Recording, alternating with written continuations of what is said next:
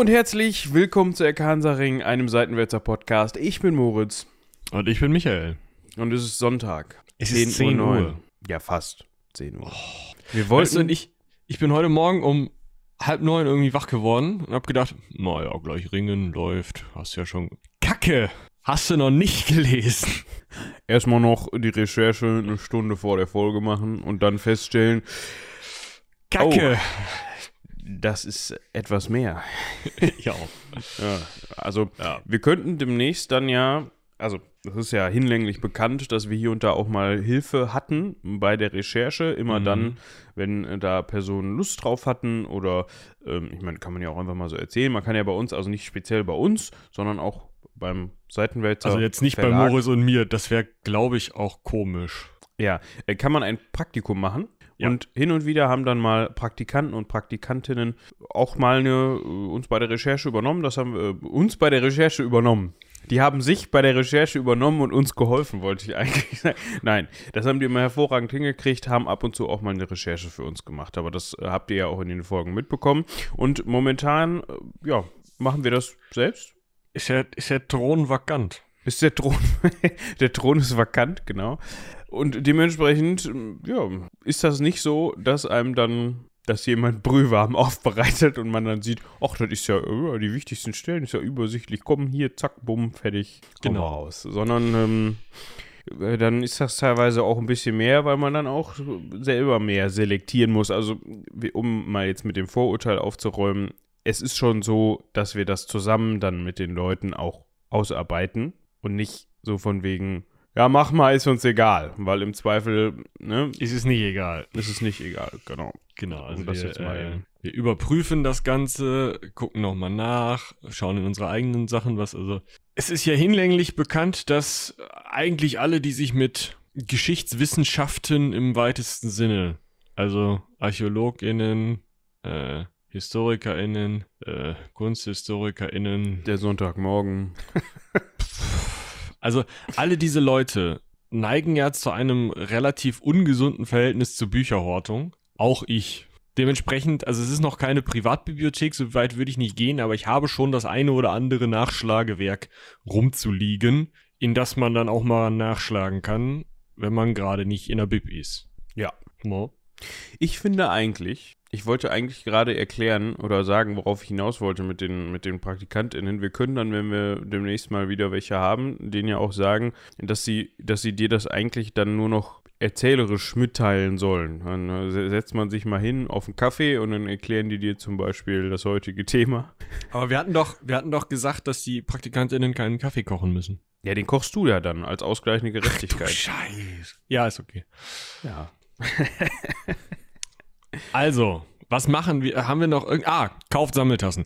Ähm, Genau. das streuen wir jetzt einfach immer wieder ein. Ich hoffe, du hast den Link unter die letzte Folge drunter gemacht, wie wir es gehabt haben. Also wir nehmen an dem Sonntag vor der Porzellanfolge auf. Das ist Zeitblase und alles hochkomplex. Ja, das heißt, wir können euch jetzt nicht mal Feedback für euer ähm, mehr oder weniger gutes Kaufverhalten geben. Das ist Genau. ein bisschen unglücklich, aber das führt dazu, dass wir wieder eine Folge im Puffer haben, sozusagen. Und das ist ganz gut. Genau. Wenn wir das Äh, durchziehen bis Ende Dezember, Anfang Januar, dann brauchen wir sogar gar keinen Ersatz für deine Urlaubsvertretungsbums. Das ist da, richtig. Wenn wir das dann Aber- wollen.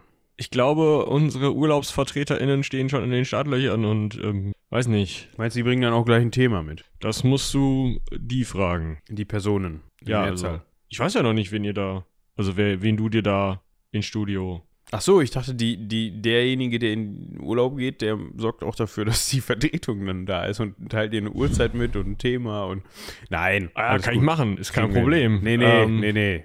Markus Lanz, Ich wollte schon gerade sagen, setz mir da bitte nicht irgendwen hin, weil, ne, irgendeine, irgendeine Person. ja, der Magus, der kommt noch mal vorbei, ne. schön. Der macht auch immer so komische Fotos von seinen GästInnen, glaube ich, ne. Er ist auch fotografisch Ich habe, das kann sein, aber ich muss sagen, dass ich Podcasts von Leuten, die vor dem Podcast berühmt waren, meistens doof finde. Also du bevorzugst Podcasts von Leuten, die durch den Podcast berühmt geworden sind. Genau. Ja. So wie wir. Zum Beispiel. Die beiden Celebrities, Michael und Moritz, Oh ja. richten sich mal wieder an, an ihre Fans und beschweren sich darüber, dass es sonntags morgens um 10 ist und dass sie diesen scheiß Podcast aufnehmen müssen und dass die Leute nicht genug Sammeltassen gekauft haben. Schrieb die Gala. Schrieb die Gala, genau. Nein, also wir können jetzt, wie schon gesagt, überhaupt nicht nachvollziehen, ob ihr das geil fandet, euer Feedback dazu, weil äh, ihr das noch nichts davon wisst zu diesem Zeitpunkt. Und das ist ein bisschen schade. Auch schade ist, aber ja, dann machen wir das halt nächste Folge, ne? Genau. Wenn ihr das verdient habt. Falls. Ja, genau. Also schön kaufen. Dass wir den Effekt dieser, also wir wir fordern ja jetzt dazu auf zu kaufen und den Effekt dieses zweiten Aufrufes werden wir dann ja auch nächste Folge noch nicht gesehen haben. Also müsst ihr euch sozusagen in Vergangenheits-Ich denkend äh, gescholten fühlen für das noch nicht gekauft haben in der nächsten Folge, wenn es noch nicht oder andersrum gelobt fühlen dafür, dass ihr schon, ihr versteht das. Ja, und der Vorteil an unserem Sammeltassenprinzip ist ja auch, dass man fünf verschiedene Motive hat. Und entweder seid ihr die Besten gewesen und habt gleich gesagt, komm hier in Warenkorb, in Warenkorb, in Warenkorb, in Warenkorb, in Warenkorb. Und Hast du gerade deine Kaufen- Finger ausgestreckt, damit du weißt, wie viele du. Nein, das habe ich gerade noch so hingekriegt. Ah, gut. Ja, Es waren doch ich fünf, fragen. Ich habe nicht mitgezählt. Ah, okay, dann wissen das ja jetzt Schreibt nur- uns eine E-Mail. Ja. Entweder ihr habt das gemacht, dann seid ihr sowieso die allerbesten, ja, und habt Ja. auf Kaufen geklickt. Ihr könnt aber natürlich auch, ja, das sorgt so ein bisschen für mehr äh, Fluktuation im Shop, einmal pro Woche so eine Tasse kaufen. Ja, zum Beispiel. Wenn ihr jetzt nämlich zum Beispiel nach der ersten Woche nur eine Tasse gekauft habt, meine, meinetwegen, ihr habt euch einen Formosus gekauft, dann könnt ihr euch jetzt ja nach dieser Folge, wenn ihr euch dann nur so ein bisschen gescholten fühlt, gleich nochmal eine Maria daneben stellen oder so. Zum Beispiel. Ja. Oder so ein Vlad. Ja, wie, wie man möchte. Oder gleich Ja. zwei. Aber ihr könnt, ihr könnt auch dann jede Woche eine kaufen und dann so fünf Wochen. Ja, dann hat man so richtig fünf Wochen lang richtig Buddy im Shop. Und die gesamte PaketfahrerInnen-Branche kotzt im Strahl. Ob man bei Supergeek wohl auch beantragen kann, dass man da, dass da nicht Supergeek draufsteht. Oder ich glaube, da steht irgendwie Äh, da, Druckerzubehör. Ja, Handyshop24.de oder sowas. Einfach Die nur. machen ja keine Tassen aus Silikon. Einfach nur, weil sie es können. Das ist richtig. Aber ich weiß gar nicht, ob man die, die Tassen aus Silikon auch beim druckershopzubehör.de bestellen kann oder Ach, du so. bist jetzt bei den Tassen. Nee, ich war einfach nur beim Material. Aber Ach ist auch eigentlich völlig. Wir driften in Gefilde, die. Äh, Genau. Ich wollte gerade sagen, die uns nichts angehen. Aber es ist, es ist sogar ganz passend formuliert, glaube ich. Ja. Gut. Ja, äh, was, was haben wir noch auf dem Zettel? Also, Zettel. Ha! Virtuell, Freunde. Wir sind. Äh, ich wollte jetzt einen blöden Klimaspruch machen und sagen, dass wir voll. Vollgas äh, klimaneutral unterwegs sind. Sagten sie beide vor zwei Bildschirmen mit einer stark netzbeteilten Maschine neben sich. Ja, da müsste man jetzt aber mal rausfinden. Die sind ja auch schon, also ich muss mal hier gerade gucken. Nur der, der von meinem Laptop ist ein Jahr alt, aber sonst die beiden anderen sind jetzt auch schon wieder drei beziehungsweise vier Jahre alt. Ist jetzt ja nicht so, ähm, also ist es nicht immer noch besser, aber ich habe keine Ahnung, ja, ist es nicht immer noch besser, das alte Zeug erstmal da zu lassen, auch wenn das vielleicht ein bisschen mehr Strom zieht, bevor Ja. man wieder was Neues kauft? Ja, also ich glaube, das ist so eine typische Abwägungssache. Also es gibt ja sehr, sehr viele Abwägungssachen. So, ähm, äh, Fleisch essen ist halt Kacke, aber regionales Fleisch mag in Maßen besser sein, als wenn, also in Maßen, ja, besser sein, als wenn du jeden Tag 10 Sojabohnen aus Brasilien frisst. Das Rechenexempel kommt wahrscheinlich nicht ganz hin, da müsst ihr selber mal ähm, Excel. Aber wir sind ja auch zum Glück, zum Glück, muss ich wirklich sagen, kein Klimapodcast. Nicht, weil mi- mich das Thema keine nicht Ahnung von. interessiert oder sowas, aber da gibt es, glaube ich, Ja. weitaus kompetentere Personen, die das besser aufdröseln können als wir. Genau, aber also ich habe das auch so verstanden, dass wenn man erstmal alte Sachen auffährt, dann äh, das ist besser. Wobei auch da solltest du, sagen wir mal, einen alten Gelenkbus aus den 60ern auffahren, Warum auch immer. der noch mit Schiffsdiesel läuft, Denk mal drüber nach. mag es sein, dass ein neuer Kleinwagen da vielleicht, ne? Also, Könnte. Aber informier dich da nochmal. Und wenn dem so ist, dann habe ich eine Idee für dich. Dann stell doch einfach diesen Bus an exponierter Stelle hin und mach so eine kleine Kneipe oder so einen Kaffee draus. Ja, voll geil. Ja, siehst du, haben wir das Problem auch geklärt. Kannst den Motor direkt zum Bier zapfen. Egal. Gib mal vorne ein bisschen Gas, ich muss den halben Liter voll machen. Hier kommt kein Schaum mehr. tu noch mal einen Liter Motoröl dabei. Ja, nee. So, So. jetzt aber. Nee, wir müssen noch eine Sache. Wir haben einen feierlichen Schwur. Oh, oh. Ja, stimmt. Ich hätte ihn nicht vergessen, aber Wie konntest du? es ist sonntags morgens um 10.20 Uhr. Ich bin dafür, wir geben jetzt alle 10 Minuten so ein Live-Update von der, ich wollte gerade sagen von der Telefonnummer, aber die ändert sich zum Glück nicht. Aber das ist eigentlich cool, weil dann können die Leute mal hören, wie viele Pausen wir machen. Also ihr müsst euch dann Ah, natürlich. du meinst, wie viel Verschnitt am Ende ist, wenn die dann merken, Ja. es ist 13.50 Uhr und die Folge ging nur 15 Minuten, dann ist was schiefgelaufen. Genau. Ja. Gut, dann Ja.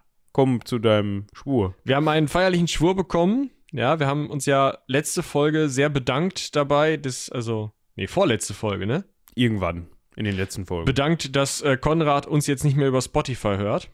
Hat er doch gemacht. ja. Aber ich finde, ich finde, er hat es, hat es wieder gut gemacht. Er hat geschwört. Geschwört. Geschwört hat er. Hör mal, ich, ich, ich schwörte, dass ich mir einen Podcast-Grabber besorgt habe. So hat er das ausgedrückt. Eigentlich ein bisschen eloquenter als wir, aber. Ja, aber das ist ja auch nicht schwer.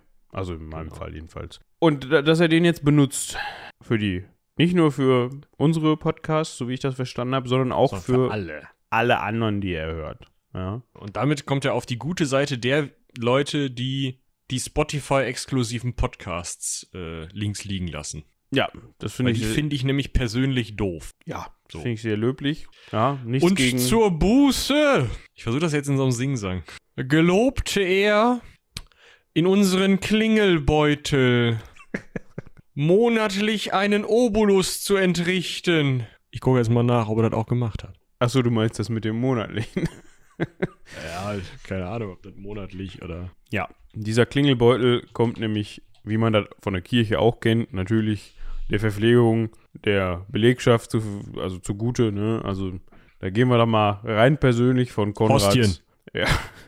Ich habe letztens, hattest du das in irgendeine Gruppe gestellt? Das habe ich irgendwo ge gelesen. Wenn die Hostien der Leib Christi sind, ja, und der Messwein, also jetzt in, auf katholischer Seite habe ich eigentlich nichts mit zu tun, aber beim im evangelischen Bau, ich war so lange nicht mehr in der Kirche, aber da gibt es auch Hostien, glaube ich.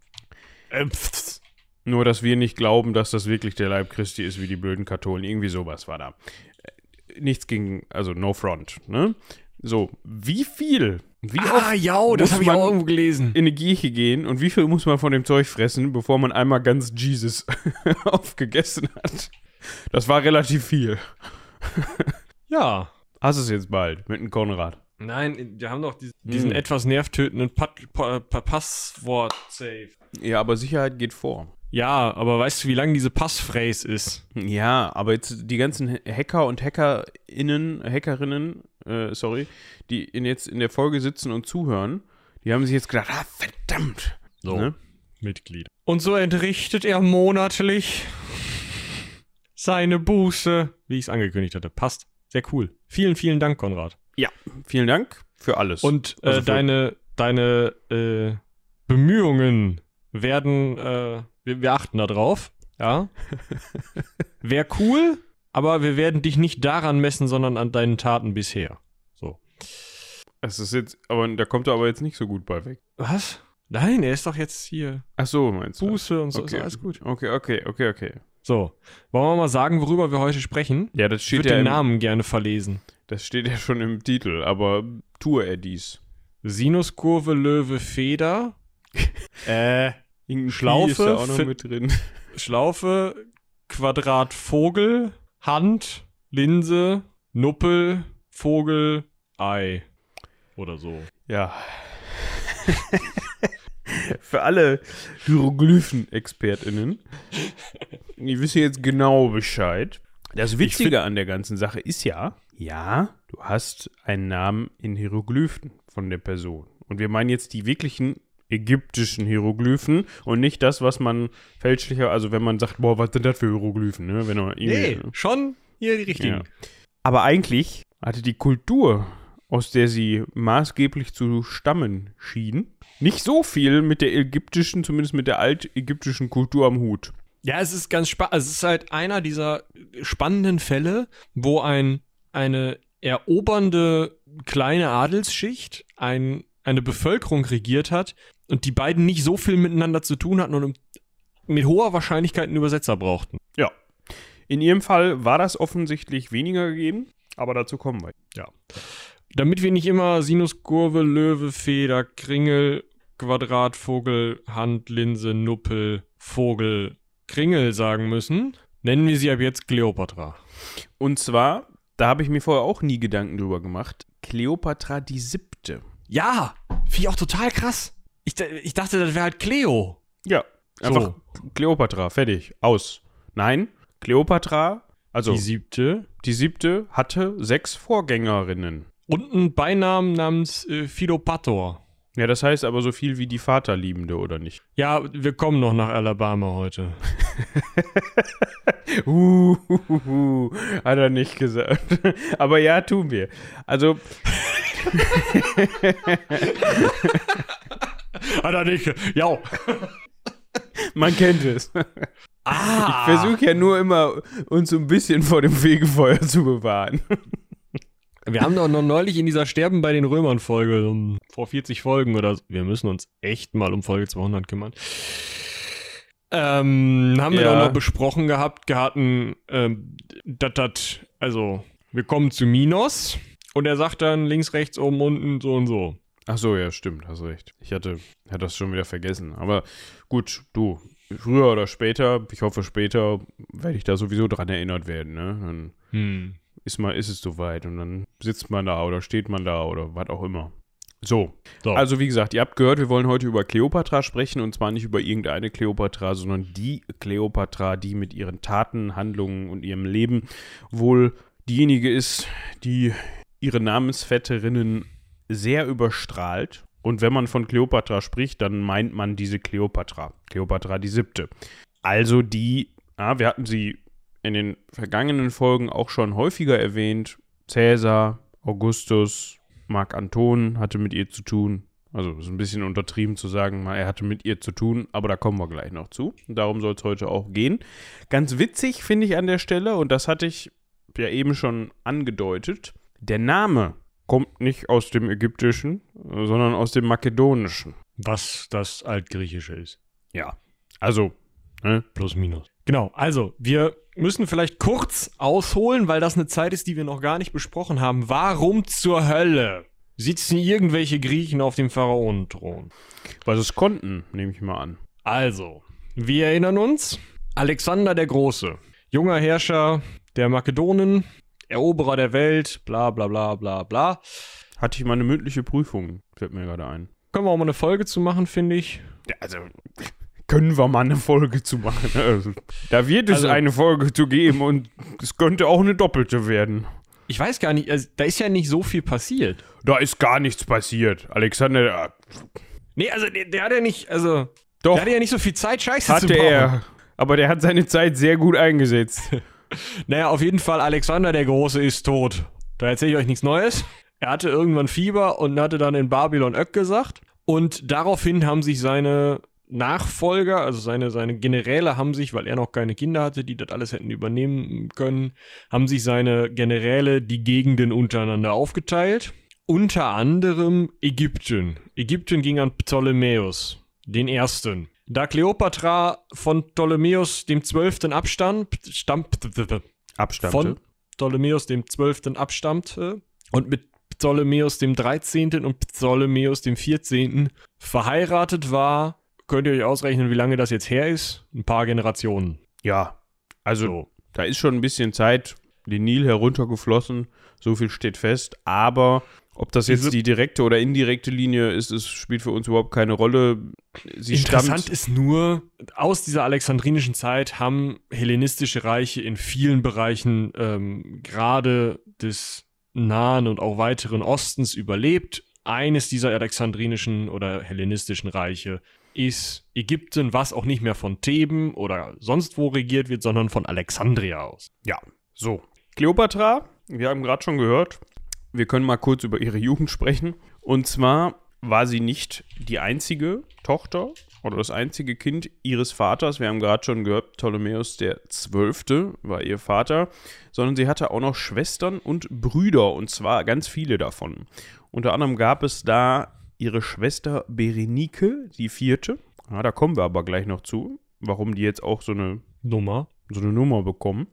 Berenike steht im Verdacht, die einzige Tochter bzw. das einzige Kind ihres Vaters zu sein, das mit das aus erster Ehe kommt. Und das Krasse ist, also man weiß nicht genau, ob Kleopatra auch noch aus dieser Ehe stammt. Das ist Ptolemäus der Zwölfte. Übrigens, Neos Dionysos, das könnt ihr euch mal merken für am Ende der Folge. Ist ein bisschen lustig, finde ich. Also, Ptolemäus der Zwölfte war verheiratet, auch mit einer Kleopatra. Jetzt wissen wir nicht ganz genau. Also, Also diese, diese alte Kleopatra, Kleopatra Mutter, war die Mutter von Berenike der Vierten. Das wissen wir. Was bei Kleopatra ist, wollte Moritz gerade ausführen. also das war erstmal Kleopatra die Sechste.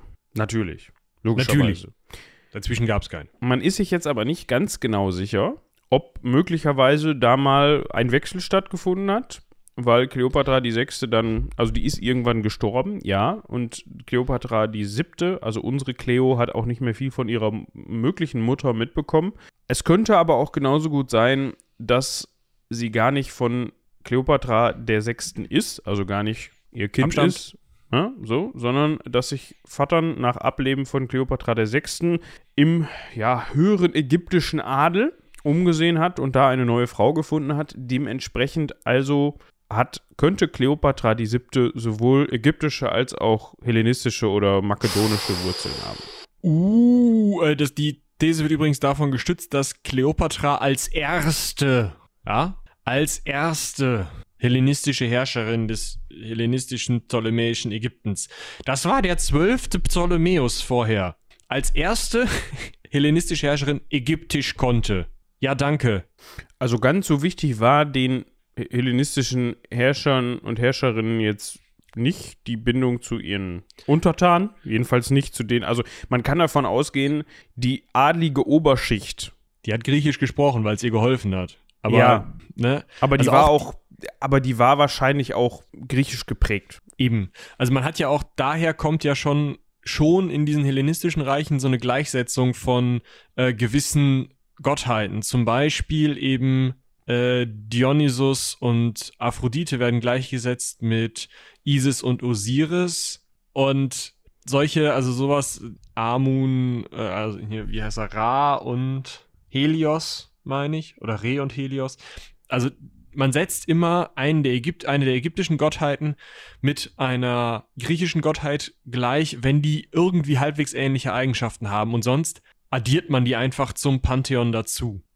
Na, also sowas erlaubte halt eine Identifikation mit dieser neuen Herrscherschicht, auch vielleicht für untere ähm, oder, oder vielleicht nicht griechisch sprechende oder griechisch geprägte Gruppierungen in Ägypten.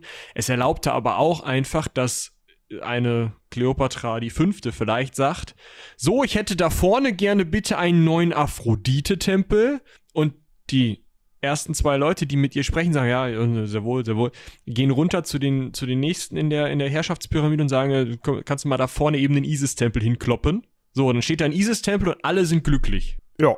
Ja, weil das ja gleichgesetzt. Also, ja, Herrscherschicht relativ abgetrennt von der, von der, Einfachen Äh, Bevölkerung. einfachen Bevölkerung, nennen genau. So. ja. Und äh, Cleo ist halt, sticht heraus. Was vielleicht dafür spricht, dass sie tatsächlich Tochter einer vornehmen Ägypterin sein könnte, weiß man nicht. Vielleicht auch nur von einer erzogen wurde. Vielleicht hatte der Vater auch irgendwie einen schwachen Moment und hat gesagt, die kann man Ägyptisch lernen. Ja, Auf jeden Fall ist das ein halber Skandal, weil eigentlich war die Ptolemäer-Dynastie sehr darauf bedacht, in guter pharaonischer Tradition die Herrscherfamilie zentralgriechisch zu halten, um nicht zu sagen zentral-ptolemäisch. ja. Und das meinte Michi eben mit Alabama. Ah ja. Also ich fühle mich da so ein bisschen an die Targaryen erinnert. Und ich könnte mir vorstellen, der George, Andersrum. Ja. der hat, ich meine, der hat ja auch häufiger mal Anleihen aus der Geschichte genommen. Ja, die Rote Hochzeit oder sowas, die hat ja in Schottland tatsächlich stattgefunden. Müsste man eigentlich auch nochmal drüber sprechen. Dann muss ich den Mist erstmal zu lesen, aber. Oder gucken. Das geht auch. Ist, äh, spielt jetzt keine Rolle. es könnte sein, dass dieses Bruder-Schwester-Heiraten-Ding, dass der George sich das bei den Ptolemäern aus Ägypten abgeguckt hat. Weil die also haben die wären auf jeden gemacht. Fall eine Möglichkeit dafür. Ja, Aber das ist tatsächlich eine pharaonische Tradition. Also wenn man sich zum Beispiel diesen, über den müssen wir auch nochmal reden, über Tutanchamun und da, dazu auch nochmal, also andere Folge, über Echnaton. Ähm, das sind beides auch Kinder aus sehr nahen verwandten Ehen. Also ob das jetzt wirklich Geschwisterehen waren oder nicht, das kann man immer nicht so sagen. Man kann auch immer nicht so genau sagen, also bei einigen kann man es sagen, bei anderen nicht. Man kann auch immer nicht so genau sagen, waren das jetzt Vollgeschwister oder Halbgeschwister. Das ist aber der Genetik irgendwann auch egal, also die hatten wenn man das oft Waffel. genug macht. Na, also, was hast du gesagt? Die hatten auf jeden Fall einen an der Waffel, wolltest du, dann, wolltest du sagen. Also Echnaton äh, wird zumindest in den Quellen kommt der nicht ganz so gut weg, sagen wir es mal so, aber der hat also der hat halt seine eigene neue Religion gegründet und versucht alles auf einen Gott zu beziehen, also eine Art Monotheismus aufzumachen. Und äh, das kam jetzt im polytheistischen Ägypten so mittelgut an. Ja, gut, aber da sprechen wir dann, wenn es an der Zeit ist und das dauert ja auch noch ein bisschen, glaube ich, bis der Mensch. Wie war das? Platz Kleopatra ist länger vom, also näher an heute als vom Bau der Pyramiden irgendwie so. Ja. Ja. Dementsprechend dauert noch ein bisschen.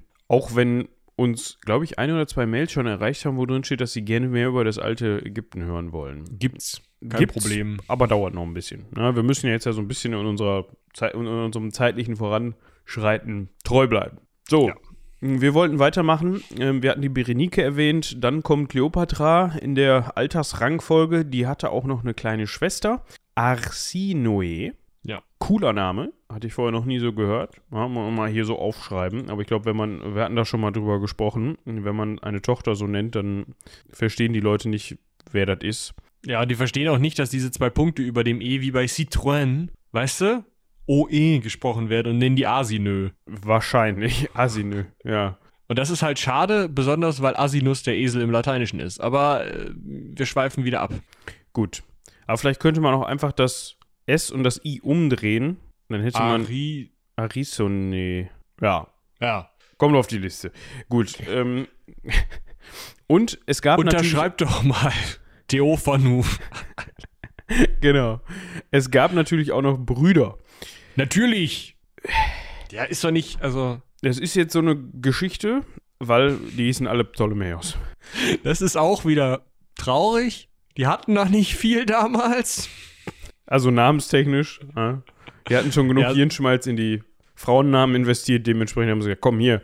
Ptolemäus, Ptolemäus. der 13., Ptolemäus der 14., ihr, ihr, ihr, ihr wisst, wie das läuft. Es muss immer ein Ptolemäus-Regent sein. Und das Prinzip des Ganzen, das können wir auch schon mal vorwegnehmen, funktioniert so, dass immer zwei, also es, es gibt immer zwei RegentInnen. Aha, das, Genau. das heißt, es gibt immer eine weibliche Regentin und einen männlichen Regenten. Dementsprechend, passenderweise hat man genauso, hat man direkt immer gesagt, pass mal auf, wir haben ja einen Ptolemäus, das ist schon mal klar. Und bei sieben Kleopatras wahrscheinlich auch hier und da mal eine Kleopatra. Und die gehen einfach so eine Geschwisterehe ein und dann ist das geritzt. Dann machen die neue Ptolemäus und Kleopatras. Ja, wie gesagt, das mit der Genetik hatte man denen damals noch nicht so erklärt. Das haben die auch in den, all den Jahren wohl noch nicht festgestellt. Die haben sich nur immer gedacht, Mensch, warum sind das immer so Backfische, die da rauskommen? Gut. Kindheit. Kleopatra, also man ist sich hier und da gar nicht so sicher. Das wird auch hier und da mal vorkommen, dass man sich immer noch nicht so sicher ist. Aber wir können ja vielleicht noch mal kurz über die Überlieferungssituation reden. Wir haben Flavius Josephus, wir haben Sueton und wir haben Cassius Dio. Die drei Namen dürften euch schon bekannt sein. Die haben 100 Jahre nach Cäsar über Cäsar geschrieben und dann einfach weitergemacht, so wie wir. Weiter in die Vergangenheit. Kleopatra, wissen wir auch aus erster Hand. Können wir so drüber berichten. Plutarch hat hier und da auch nochmal was geschrieben, aber gut, ist egal. Das macht die Sache jetzt nicht unbedingt besser. Es ist davon auszugehen, dass Kleopatra eine sehr gute Ausbildung in ihrer Kindheit genossen hat. Ja, also man sagt, die Neigungen ihres Vaters waren dann der Kultur und der Musik zugewandt. Also er war da, war da wohl durch, durchaus interessiert dran. Dementsprechend kann man davon ausgehen, dass er auch seiner Tochter eine gute er er Erziehung hat äh, anheimfallen lassen. Zumindest hat er sich immer Wissenschaftler und Philosophen an seinen Hof geholt, mit denen er dann diskutieren konnte. Aber der hat beim Aussuchen der Langenscheid-Bücher nicht ganz so aufgepasst. Weil Griechisch, okay. Ägyptisch, jo. Äthiopisch, nehme ich mit. Hebräisch, super Idee. Arabisch in der Gegend immer, Syrisch auf jeden Fall, äh, auch Medisch, Parthisch, alles richtig gut, ja. Wirklich Sprachen, die du gebrauchen kannst, Weltsprachen, damals top. Die Sprache der Troglodyten ist die Sprache von mythischen Höhlenbewohnern, die es nicht gibt. Ah, das, das war dann der Fantasy-Anteil an der Sprachausbildung. Ja, aber dann wenigstens was Kompetentes, Klingonisch. das war damals noch nie da. Da, da war das der Langenscheidband noch nicht verfügbar, glaube ich. Ja, gut. Ah, Also, ja. sie soll diese Sprachen beherrscht haben. So viel zum Thema Quellen, ne? Also wenn Plutarch schreibt, schreibt, sie sprach die Sprache der Troglodyten, dann hat die irgendwas gesagt oder vielleicht mal aufgestoßen beim Essen. Er hat gesagt, hier, Troglodyten. ich habe das gehört. Ich bin zwar 100 Jahre nach ihrem Tod geboren, aber ich habe das gehört. Ja, also man darf jetzt nicht davon ausgehen, würde ich jetzt mal behaupten, dass die all diese Sprachen in Perfektion, ja, hier, ich weiß nicht, wie der heutige, das heutige Äquivalent, es gibt ja diese, diese Bezeichnung, wenn du das auf, was ist das, Level sowieso oder was weiß Fließend. ich. spre- Ja, aber es gibt ja doch diese Tests, diese, C1, A1. Ja. A, A ist, glaube ich, nicht so gut. Das ist wie beim, wie beim Fußball, glaube ich. kann, kann sein, auf jeden Fall Ne? die wird hier und da mal ein paar Brocken davon gesprochen haben. Aber es ist jetzt nicht so, dass sie, oder ich schätze mal, dass es nicht so war, dass sie sich mal eben so schnips, so, und wir unterhalten uns jetzt mal hier in, äh, keine Ahnung, medisch zu Ende für den Rest des Tages. Wahrscheinlich nicht. Ihre Hauptsprache wird, also ihre Muttersprache wird Griechisch gewesen sein und wir hatten eben auch schon gehört, Ägyptisch soll sie auch sehr gut beherrscht haben, beziehungsweise sie konnte Ägyptisch sprechen. Das werden ihre beiden primären Zungen gewesen sein. Ich überlege, ich gucke gerade so nach und ähm, zumindest Medisch und Parthisch hängen sprachenfamiliär zusammen. Genauso Hebräisch, Arabisch und Syrisch. Das habe ich mir jetzt gedacht. Und ich bin nicht ganz sicher, wo das Altäthiopische und das Altägyptische reinkommen. Aber also die Wahrscheinlichkeit, also sie wird die Sprachen ziemlich gut gesprochen haben, wenn sie jeweils sozusagen eine dieser Sprachen gut gelehrt bekommen hat, konnte sie die andere draufsetzen. Also ich, wie gesagt, also Brötchen kaufen ging. Ja, das auf jeden Ne? Fall. So. Also ihr dürft euch das jetzt nicht vorstellen, wie das, das alles ihr so auf den Leib geschrieben wurde, sondern wahrscheinlich konnte die das tatsächlich so gut, dass sie da zumindest mal einem, einem anderen Herrscher eine Aufwartung machen konnte und sagen konnte, ja, schönen guten Tag, so und so. Interessant finde ich übrigens, sie konnte kein Latein. Stimmt. Wie, wie, Griechisch.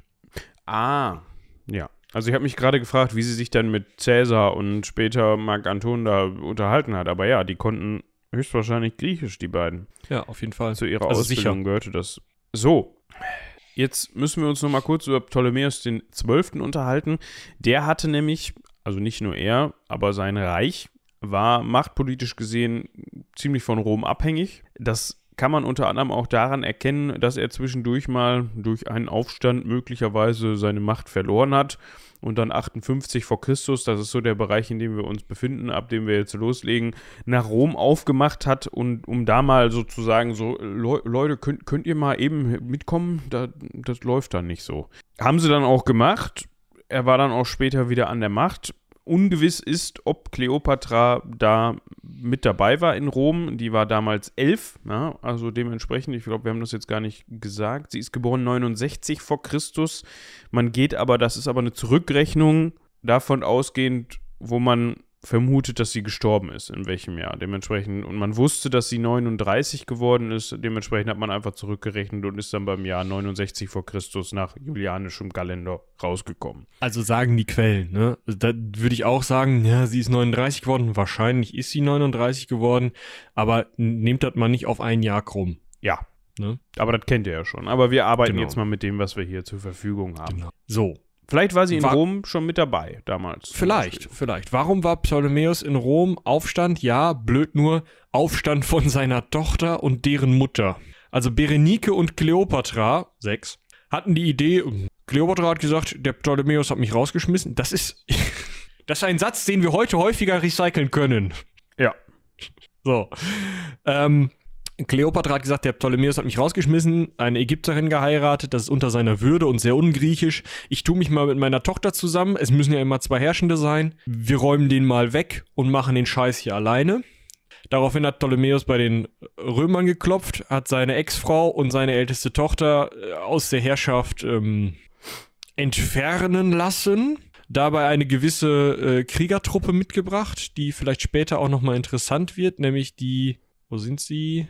Du weißt, welche ich meine. Gabiniani meinst du? Genau. Hatte die wohl dann auch mitbekommen, der Ptolemäus, damit er da mal ein bisschen, damit die da putzen können oder so. Also günstige Hilfsarbeitertätigkeiten im Rahmen der Herrscherumstrukturierung. Und äh, hat dann, also Ptolemäus XII. hat dann seine Ex-Frau und seine älteste Tochter umbringen lassen, brauchte dann aber natürlich eine Mitregentin. Eine im besten Falle ptolemäische Mitregentin. Hat er sich so umgeguckt. Meine Ex-Schwesterfrau ist tot. Super. Also meine Ex-Frau-Schwester, so rum. Meine Mutter, Tante, naja, tot. Sag mal, Cleo, was machst du eigentlich Dienstagnachmittag? Ich hätte da so eine Krönung. Ja. Er hat sie nicht geheiratet, aber sie Das- wurde Mitregentin. Das war dann auch für die Ägypter zu viel Alabama. Möglich. Also sie wurde auf jeden Fall Mitregentin. Und 51 vor Christus bestieg sie dann den Thron gemäß des Tele äh, Testamentes von Ptolemäus XII. gemeinsam mit Ptolemäus XIII., Ja, also ihr den sie Bruder. heiratete. Jetzt müssen wir mal gerade eben schauen, damit wir das mal hier auf die Kette kriegen, wie alt Ptolemäus der 13. zu dem Zeitpunkt war und wie alt Kleopatra zu dem Zeitpunkt war. Ptolemäus der 13. ist von 61 vor Christus, ist also acht Das heißt, Jahre er jünger. 10 war der und sie war 18. Ja. Okay, also auch da kann man jetzt natürlich spekulieren, die waren auf dem Papier verheiratet. Die Frage ist, Natürlich.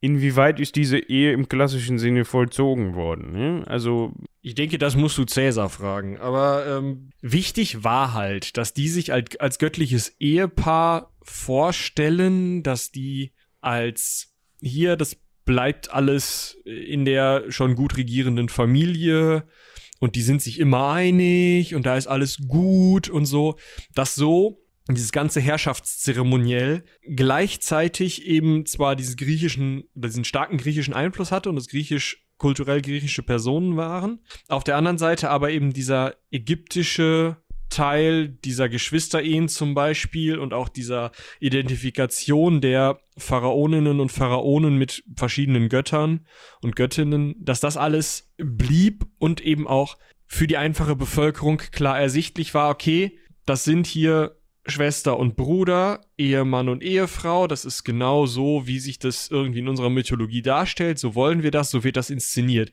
Was die hinter verschlossenen Palasttüren machen, ist erstmal egal. Wieso? Was nicht heißt, dass die nicht Dinge hinter verschlossenen Palasttüren gemacht haben, also nicht diese beiden speziell, sondern die ptolemäischen HerrscherInnen, aus denen dann ptolemäische HerrscherInnen wurden. Also es waren nicht immer Ehen auf dem Papier. Diese Ehe vielleicht, wahrscheinlich, es kamen zumindest keine Kinder dabei rum. Ja.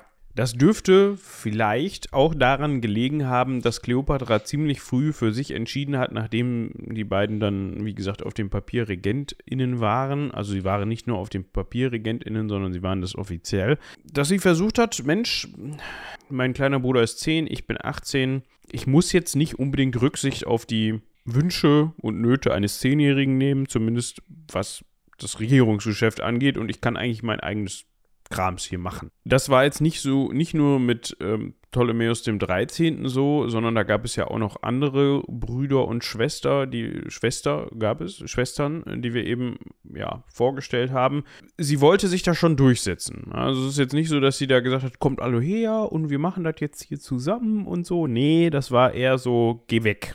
Ich, ich bin jetzt hier herrschende, jetzt müssen wir mal gerade gucken, nicht Pharaonin, sondern Auch. Doch. zu dem Zeitpunkt schon? Äh, sobald, also sie sind einmal ptolemäische Königin König, aber eben auch äh, Pharaonin. Also der Titel, äh, das geht einher. Okay, okay, okay. Gut. Das hatte unter anderem auch damit zu tun, dass, wie ich gerade schon sagte, der, Ptolemä der kleine Ptolemäus der 13. halt noch 10 war und dementsprechend durch einen Rat. Nicht 13, das könnte man verwirren. Ja, Ptolemäus der 13. war 10 und nicht 13. Also der, der wurde halt durch Minister vertreten. Und normalerweise ist es so, laut Tradition, dass das, das natürlich der männliche Part innerhalb dieser Regierungs- Natürlich. in, innerhalb dieses, dieses re- regierenden Paares ja den Vorrang hat. Also der übt die eigentliche Machtposition aus und wenn es drum geht, hat der das letzte Wort. So kann man das zusammenfassen. Mit anderen Worten, die Minister, die hinter, also Minister, die hinter Ptolemäus dem 13. standen, wollten die Macht und denen sollte die blöde Ziege da nicht auf den Sack gehen. Dementsprechend haben sie versucht, Kleopatra auszuboten. Das hatte Kleopatra relativ schnell spitz und hat dafür gesorgt, dass sie regiert. Punktum. ja. Zumindest hat sie es versucht. Wie, das können wir jetzt vielleicht nochmal ein bisschen ausdifferenzieren. Ja, das hat auch erstmal ganz gut geklappt. Also erstmal konnte sie sich da auch durchsetzen. Unter anderem gab es hier und da dann auch Probleme mit den sogenannten Gabiniani. Da hatten wir gerade von gehört. Das war eine Truppe aus, setzte sich zusammen überwiegend aus Galliern und Germanen. Also es war eine römische Truppe, ja, römische Auxiliartruppen, wenn man so möchte. Die wurden dann ja Ptolemäus dem Zwölften zur Verfügung gestellt, um sich wieder auf den Thron zu setzen, setzen zu lassen von denen, von den Römern. Und ja, die hatten dann eigentlich gedacht, ach, Ägypten ist eigentlich ganz schön. Hier bleiben wir. Genau. Hatten sich dann da auch schon, hatten dann da auch schon angebändelt mit äh, Ägypterinnen. Dementsprechend waren die da auch schon familiär eigentlich sesshaft geworden und hatten deswegen jetzt auch nicht so den Drang, wieder nach Gallien oder irgendwo anders, wo Rom sie gerne hätte, zurückzukehren. Nicht so den Drang ist gut. Marcus Calpurnius Bibulus, den Namen haben wir schon mal gehört. Müsste tatsächlich in der Cäsar-Folge gewesen sein und nicht in der Augustus-Folge, wenn ich mich recht entsinne. 51 vor Christus, ja, müsste. Na, auf jeden Fall äh, hatte der mit den Patern zu tun, also gegen die Pater zu tun. Einmal, also mal wieder. Ja.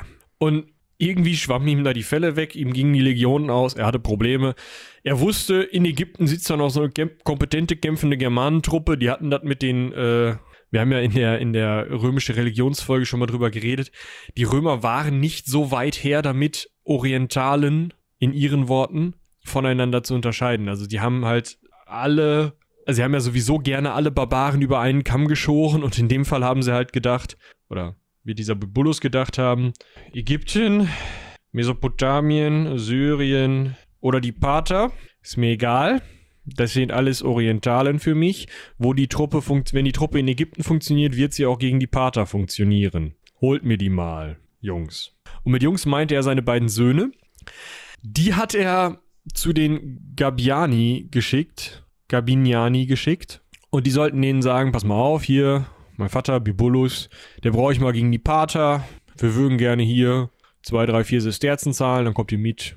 Kämpfen wir mal schön Nachmittag. Könnt ihr wieder nach Germanien. Die Gabiani hatten jetzt irgendwie nicht so richtig Lust darauf. Also, die, also irgendwie muss da was vorgefallen sein, die, oder die hatten einfach überhaupt gar keine Lust darauf. Ne? Also äh, war schon eine relativ radikale Art und Weise zu sagen, nee, wir wollen nicht. Ja, sie beschieden das Anlie Anliegen ablehnend, sagen wir es mal so, indem sie die ähm, Söhne des Bibulus in kleinen Paketen zurück. Vielleicht haben die auch sehr nachdrücklich gefragt, das kann auch sein. Die Söhne haben sie eine nachdrückliche Antwort bekommen, meinst du? Ja, also um es nochmal auszusprechen, die Söhne sind halt von denen getötet worden. Und Kleopatra in guter Tradition, sie hatte wohl ein sehr gutes Verhältnis zu ihrem Vater, als dieser noch lebte. Sie hat sich ja auch dann den Beinamen ähm, die Vaterliebende gegeben, also im Moment äh, Philopator. Das hatten wir eben schon mal gesprochen ist ihrem Vater in Sachen römische Angelegenheiten nachgefolgt und hat gesagt, nee, das sehe ich jetzt eigentlich nicht hier. Wir lassen die Mörder jetzt mal, die Mörder, ne? also irgendwen aus Diese Leute Truppe, sind jetzt die Mörder. ja, lassen wir jetzt mal festnehmen und ähm, an Bibulus ausliefern. Dementsprechend kann man da auch wieder sehen, Kleopatra hat jetzt nicht vor sich politisch gesehen oder irgendwie abhängig, abhängig, abhängig ab, ab, ab. Ist egal. Sie, sie hat weiterhin gemeinsame Sache mit Rom gemacht, wollte sich da lieb Kind machen. So.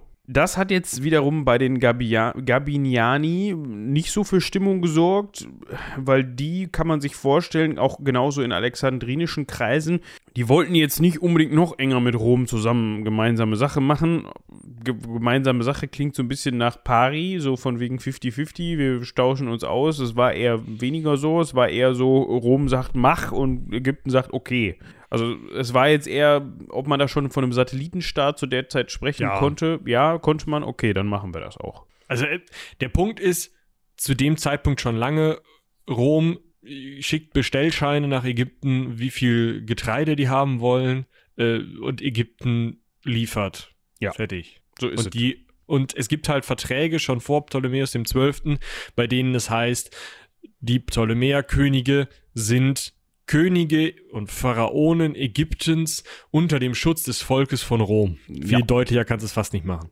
Ja, gut, hast recht. So, das waren alle so Punkte. Unter anderem gab es auch noch eine 50 vor Christus noch eine Missernte, die zu Mhm. Hungersnöten geführt hat.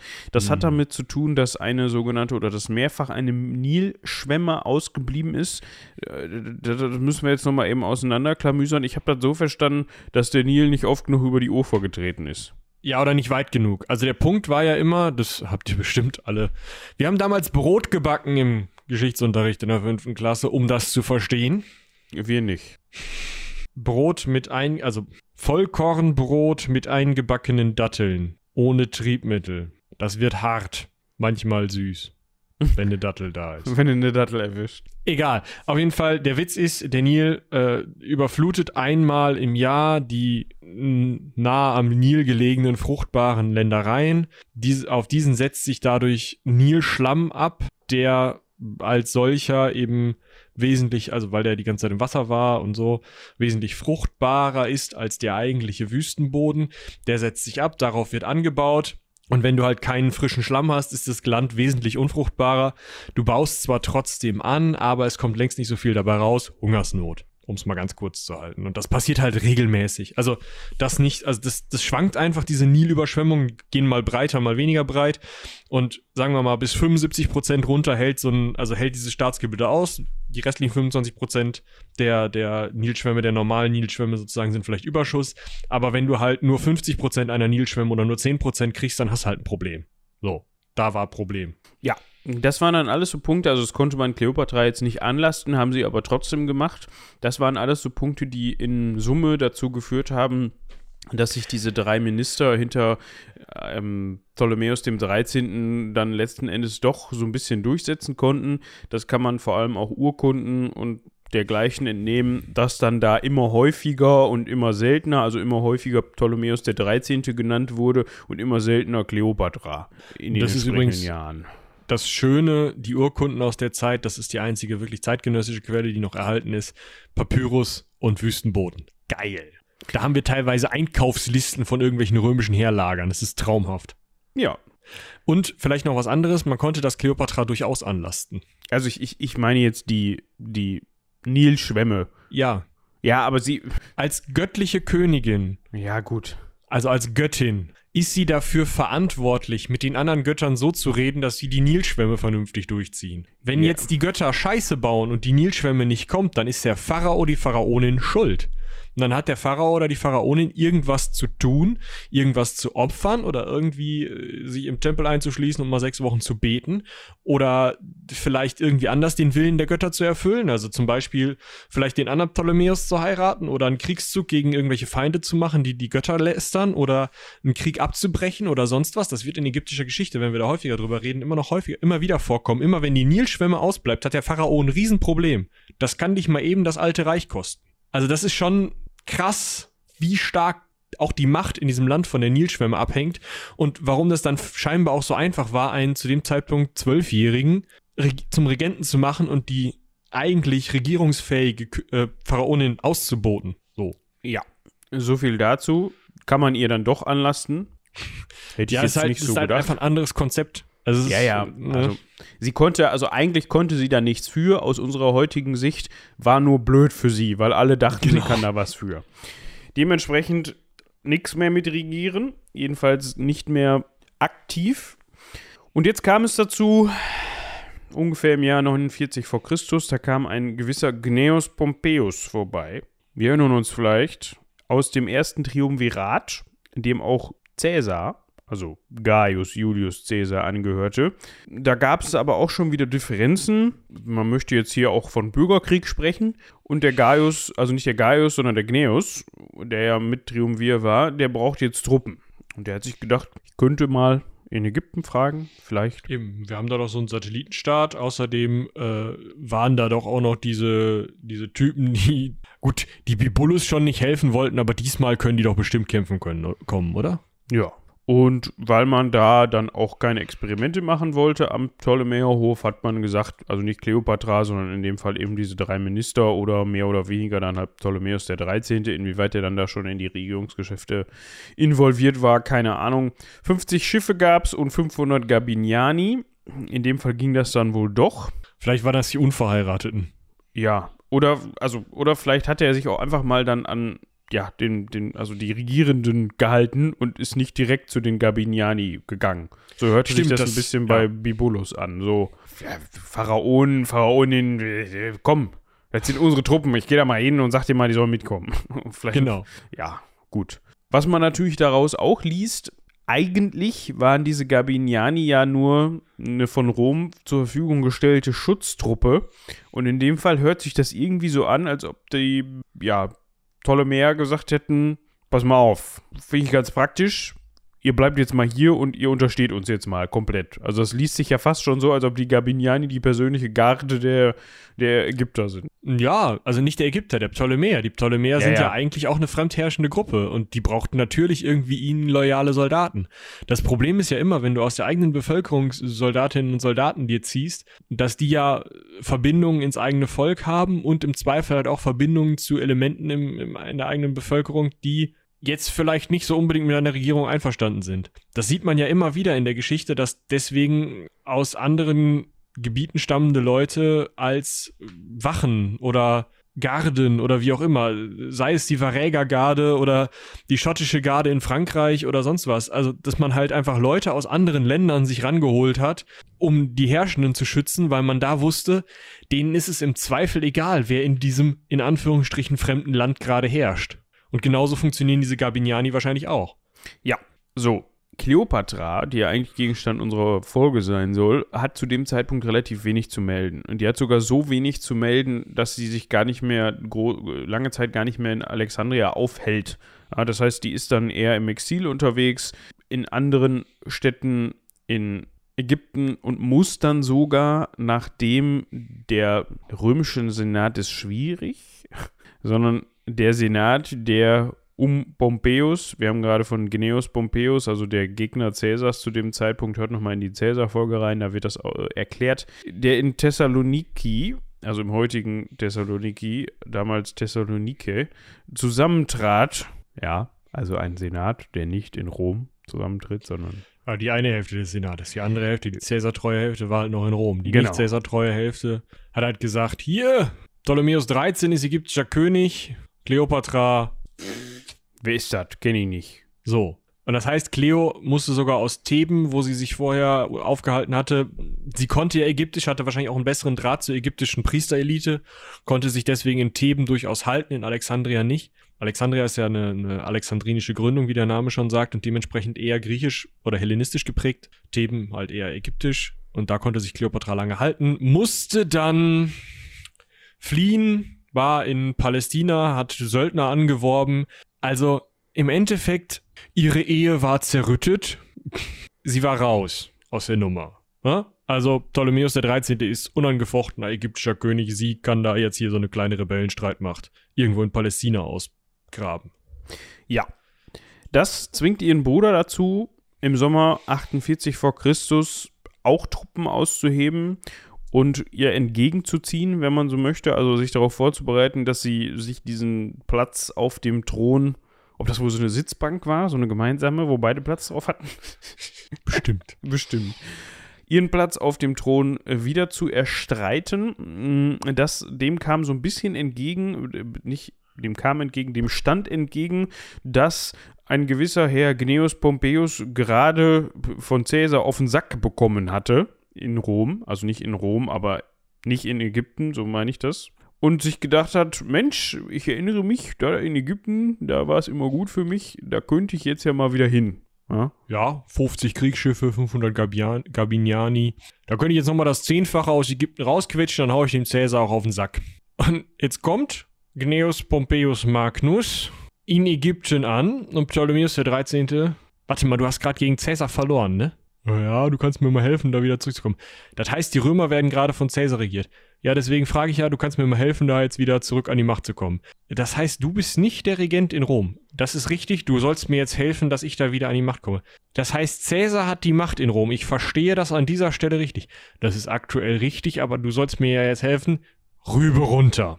So. Man wollte sich mit Caesar gutstellen, hat es dementsprechend äh, Pompeius, äh, ja, umbringen lassen und äh, die Rübe von äh, Pompeius Caesar bei seiner Ankunft in Alexandria ähm, präsentiert. Es war jetzt nicht so, dass Caesar sich damit groß, hat, groß Zeit gelassen hat, sondern zwei Tage später ist auch Caesar angekommen in Alexandria oder in Ägypten. Also es war wohl anscheinend so, dass er dem wohl ja, an der Hacken gehangen hat, wenn man so möchte. Wenn, wenn der bessere Winde auf See gehabt hätte, dann ähm, hätten die sich wahrscheinlich sogar noch gesehen, so nach dem Motto, ach du auch hier? Ja, schön. Cäsar, wir haben ihn jetzt ja kennengelernt, hatte da andere Vorstellungen. Also der hat jetzt nicht gesagt, boah, das ist ja toll, dass ihr den jetzt umgebracht habt. Damit seid Eigentlich ihr ja schon. damit seid ihr ja quasi die Schweiz. Das finde ich ja super, ne, dass ihr voll neutral geblieben seid. Ja, genau. Also er hat gesagt, boah, das ist ja toll, aber halt nur bis dahin. Und dann dieses neutral bleiben hat er. Also ist ja auch eine komische Einstellung. So, wir bringen mal den Chef der einen Bürgerkriegsgruppe um, dann sind wir neutral im Bürgerkrieg. What? Ja. Und Cäsar, wie er denn nun mal so war, wahrscheinlich auch aus Kalkül, hat dann erstmal so getan, als wäre das sein Palast in Alexandria. Also, er hat dann da wohl so nach dem Motto, ach, ist ja schön. Das, das betrachte ich jetzt mal hier als Unterwerfung. Und äh, das ist jetzt mein Thron, da setze ich mich jetzt mal drauf. Und äh, ach, was habt ihr noch so in der Schatzkammer? Könnt ihr mir eigentlich auch mal geben? Und wir können auch mal Party machen hier, ne? Außerdem habe ich Hunger. Genau. So.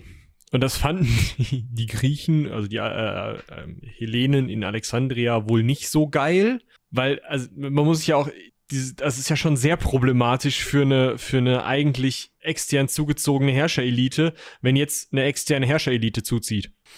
Ja, das könnte zu Konflikten führen. Vor allem hatte Cäsar dann auch die findige Idee, sich zu überlegen, Mensch, ihr habt da ja gerade so einen Geschwisterstreit, ne? Ihr, Das geht so nicht, das klären wir. genau. Ich führe jetzt einen Schiedsspruch aus, den ihr zu akzeptieren habt. Und ihr müsst übrigens eure Armeen auflösen. ja. Das Doofe an der ganzen Geschichte für Cäsar war, dass die Truppe, die er mitgebracht hatte, eher so das Klüngelkram war, im Vergleich zu dem, was Ptolemäus der 13. hatte. Also es war jetzt nicht so, dass Cäsar da mit zehn Legionen angerückt ist und gesagt hat, so, sondern der wollte dann anscheinend auch durch seine Art und Weise, wie er sich da verhalten hat, relativ viel wettmachen in Bezug auf seine doch recht spartanische Truppe. Und das hatte jetzt Ja. nichts damit zu tun, dass das Spartaner waren, ne? wenn ihr wisst, was ich meine. Also er hat halt einfach versucht, durch möglichst große Majestät klarzumachen, dass er hier das Sagen hat. Naja, die kleopatranische Seite, nennt man die jetzt so? Kannst du gerne machen, weiß ich nicht. Ja, also Cleo hat sich der Sache wohl scheinbar auch gebeugt und hat, wie es aussieht, ihre Truppen aufgelöst und wollte mit Caesar auch persönlich zusammentreffen. Äh, Ptolemäus der 13. hatte seine Truppen noch vor der Stadt. Der sah das jetzt nicht so ein, dass seine Schwester sich jetzt mit Cäsar da bespricht. Dementsprechend hat Kleopatra angeblich, ja, das wird ihr von, wird, wird ihr von Cäsar dann auch hoch angerechnet, sich mit einem kleinen Bötchen den Nil hoch bis nach Alexandria und dann hat sie sich in einem Sack, in einem Bettsack versteckt. Ihr kennt die Szene aus diesem, äh, ich glaube, der Film heißt sogar Cleopatra oder Cäsar. Wahrscheinlich Cleopatra.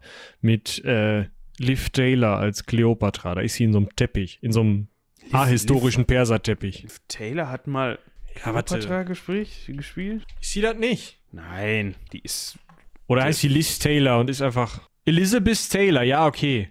Ich wollte gerade sagen, das ist aber nicht die. Liz, nicht Liv. Es Ich ist fand- nicht die. Tochter von dem Aerosmith-Sänger, sondern das ist, äh, ne, ja. Darf man Der nicht Film ist von verwechseln. 1963 und 241 Minuten lang. Noch Fragen? Ja. Könnt ihr euch ja mal, ne? Mit Richard Burton. Der hat Mark Ja. Anton gespielt. Top. Ja. Rex Harrison, Re äh, Vorname Rex, schön. Äh, Julius Caesar, Roddy McDowell, Octavian, Richard O'Sullivan, der hat nicht mal ein Bild drin. Äh, Ptolemäus der 13. Kennt man da irgendwen? Ja. Cesare Danova spielt Apollodorus. Hätte der nicht mal den Cäsar spielen können? Ja, hat er sich wahrscheinlich auch für beworben, hat dann das Casting gemacht, hat dann eine andere Rolle, gekriegt, keine Ahnung. So, wir waren bei dem bekannten Bettsack, in dem hat dann ihr Begleiter Apollodorus, ein Sizilianer, was immer der auch damit zu tun hatte, der hatte die tragende Rolle. Angebot, das sie nicht ablehnen können. genau, das wird er damals schon gesagt haben. Und der hat sie dann versteckt, also so versteckt in den Palast getragen. Das sah bestimmt sehr würdevoll aus. Und Cäsar hat sich gedacht, oh, das ist so ein interessantes Paket, was ich Mutig. hier zugestellt bekomme. Finde ich gut. Coole Aktion. Hätte ich auch drauf kommen können. Also nicht, dass Cäsar sich gerne in einem Bettsack hätte durch die Gegend tragen lassen können, aber so weiß er, die Idee hätte von mir sein können, so mäßig. Hat er jetzt nicht gesagt, hat er bestimmt gedacht, dichte ich ihm jetzt an. Er war auf jeden Fall beeindruckt und also ich möchte jetzt nicht sagen, Kleopatra hat da gewisse Einflüsse geltend gemacht. Ich glaube, du möchtest das doch sagen. Die Frage ist, ob sie noch was anderes als den Bettsack anhatte. Vielleicht, wahrscheinlich, wird ja auch sonst kalt. Auf jeden Fall, Cäsar und Cäsar fand nicht nur die Aktion, sondern auch die beteiligte Pharaonin ganz gut. Ja, die haben sich ganz gut verstanden. Könnte ein bisschen Kalkül mit dabei gewesen sein von Seiten Kleopatras. Ne? Also, Das will man ihr jetzt nicht nachsagen. nein, Nein. Gerade, gerade, also bei Cäsar ist das schon so, ja, und später bei Marc Anton ist das, ja, Na, also Marc Anton und Kleopatra, die haben sich, die haben sich einfach, es war Liebe auf den, ganz unkompliziert kennengelernt. aber da kommen So. wir noch zu. Ja, wir müssen, glaube ich, ein bisschen auf Tube drücken, oder? Ja, es wird eine, oder wird, hast du noch was vor gleich? Ja, hast auch wieder recht. Also, wird eine längere Folge. Wären vielleicht auch zwei Folgen. Ja, ich bin ja nicht so der Fan von Doppelfolgen. Ja. Okay. Wir gucken mal, wie weit wir Wir kommen. gucken mal. Also, äh, hier. Cleo und Cäsar verstehen sich sehr gut. Ptolemäus der 13. sitzt tatsächlich im Palast, seine Truppen vor der Tür. Also sitzen jetzt Ptolemäus, Kleopatra und Cäsar. Geschwister und Eheleute und Cäsar sitzen im Palast und die Idee ist, Cäsar sagt, ja, ihr könnt doch mal gemeinsam regieren. Ja, einigt euch mal. Ihr seid verheiratet, getrennte Betten, Cleo bei mir, Ptolemäus, mach was du willst. ähm, Und, und Ptolemäus hat sich gedacht, was macht die denn hier? Wo kommt die denn her? Und, und Cäsar, ja, Bettsack hier. Ne? Scheißegal, was mit Cäsar ist, ne? Was macht die denn hier? Ja. Was dann, glaube ich, also, es ist ganz interessant. Ptolemäus und Kleopatra kriegen sich irgendwann halbwegs miteinander ein und die Truppen vor der Stadt werden von einem von Ptolemäus Leuten befehligt. Das Palastviertel ist umstellt. Cäsar verschanzt sich da. Es ist tatsächlich so gefährlich für Cäsar, dass er wahrscheinlich sogar einmal in Lebensgefahr gerät, als er da die Verteidigung koordiniert. Also es ist wirklich knapp. Das Ganze funktionierte nur, weil ein gewisser Achillas dieses ägyptische Heer befehligte und das halbwegs kompetent gemacht hat. Das wäre also vielleicht gut für Ptolemäus den 13. ausgegangen, wäre da nicht Arsinoe gewesen. Die kleine Schwester von Kleopatra, ihr erinnert euch vielleicht, alle aus diesem Herrschaftszirkel, aus diesem Kinderzirkel von Ptolemäus Zwölften wollten irgendwie die Herrschaft, auch Arsinoe. Das heißt, die rannte jetzt zu dem Heer und sagte, ja, Ptolemäus 13. eingeknickt, total der Idiot, können wir komplett äh, vergessen. Ähm, ihr könnt mich jetzt hier bitte mal als Königin anerkennen. Und die Heerführer von diesem ägyptischen Heer, die gerade dabei waren, Cäsar und Ptolemäus 13. und Kleopatra da aufzurollen, ah, hm, ah, können wir das machen? Die einen ja, die anderen nein. Gegensei gegenseitig bringen sie sich um. Der oberste Heerführer, der Achillia, äh, Achillas, wird getötet. Das heißt, das kompetente Kommando ist weg. Und Arsinoes Erzieher, Ganymedes, übernimmt das Kommando. Ja, sicherlich. Ne? Bauklötze, griechische Ausbildung, Kriegsgeschick, können wir alles. Ich habe Lehramt studiert, das geht. Sehr schön. So.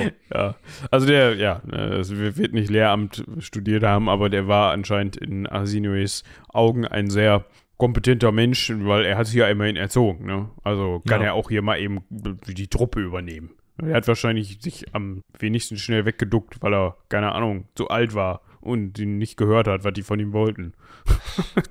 so. Keine Ahnung. Auf jeden Fall ist Arsinoe jetzt bei dem Heer. Das heißt, da ist schon mal eine Königin. Und aus irgendwelchen Gründen haben die Alexandriner, die ja gerade umstellt waren, auch noch Ptolemäus den 13. wieder rausgelassen. Zu diesem Heer, zu seiner jüngeren Schwester. Also da weiß man tatsächlich auch nicht, warum. Also Cäsar hat da wohl, also der hat wohl Cäsar gefragt, so nach dem Motto, ey, darf ich da hin? Und Cäsar so im schwachen Moment, wahrscheinlich hat er gerade über Kleopatra drüber gegangen, so, wa wat? Ja, komm, mach, was du willst, geh. Aber lass uns in Ruhe hier. Und dann hat er gesagt, okay, keine Ahnung. aber man weiß es nicht. Man weiß es nicht, aber äh, irgendwie hatte Cäsar wohl einen schwachen Moment und hat den gehen lassen. Also hat ihm jetzt nicht so viel geholfen, denn es kam ein gewisser Herr Mithridates von Pergamon. Ich weiß gar nicht, der Name klingelt so. Hatten wir den schon mal irgendwo? Wir hatten mal Mitras und Bergamon. Aber den Typen glaube ich noch nicht. Also der kam Wichtig- jetzt aus Berlin, aus dem Museum und hat sich. Nein, er kam aus der Nee, Stadt. der kam aus dem echten Pergamon, da wo der Altar weggeklaut wurde. Ge- Genau, ja. Der kam zur Hilfe und konnte dann, war dann das Zünglein an der Waage und konnte dann eben diese truppenmäßige Überlegenheit von Ptolemäus dem 13. ausgleichen. Und am 14. Januar 47 vor Christus kam es dann zur entscheidenden Schlacht, zum entscheidenden Kampf und den konnte Caesar gewinnen. Es heißt dann, dass Ptolemäus der 13. im Nil ertrunken ist und ja, Ist auch gute Tradition bei antiken Usurpatoren in irgendwelchen Flüssen zu ertrinken.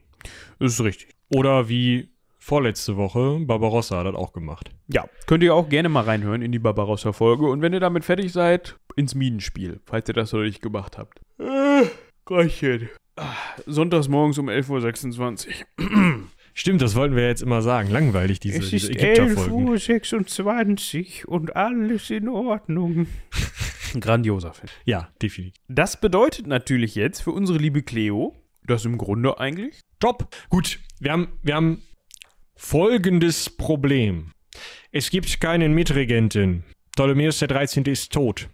Ach du, da gibt's aber eine gerecht pragmatische Lösung. Wir haben ja auch noch Ptolemäus den 14., ne? Ach so, stimmt, ja, den kann man aus dem Keller holen, der ist gerade zwölf. Super. So, zack, haben wir einen Mitregenten. Kleopatra reagiert, regiert un, unumstritten alleine. Und der Ptolemäus der 14. kann dann hier so die Zeremonialaufgaben übernehmen, die so ein Mitregenter übernehmen muss. Fertig. Ja.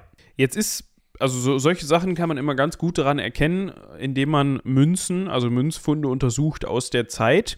Und man könnte sich jetzt überlegen, wenn es da einen männlichen und eine weibliche Regentin gibt, dann sollte auf den Münzen auch zumindest beide drauf sein. Und wenn man jetzt aus der Zeit, wenn man klar datieren kann, okay, aus, die aus den Jahren geprägten Münzen haben jetzt aber nur Kleopatras Konterfei auf der Rückseite. Dann weiß man wohl, was der Horus geschlagen hat, nicht? Genau. Das kann man daher ganz gut ableiten. Und an anderen Dingen auch noch, aber das ist jetzt mal so ein Beispiel. So, wir haben ja noch die abtrünnige Schwester mit dem schönen Namen. Arsinoe. Arsinoe. Ja. Oder Arsinoe, je nachdem, wie man es dann ausspricht. Die hatte auch eine Aufgabe.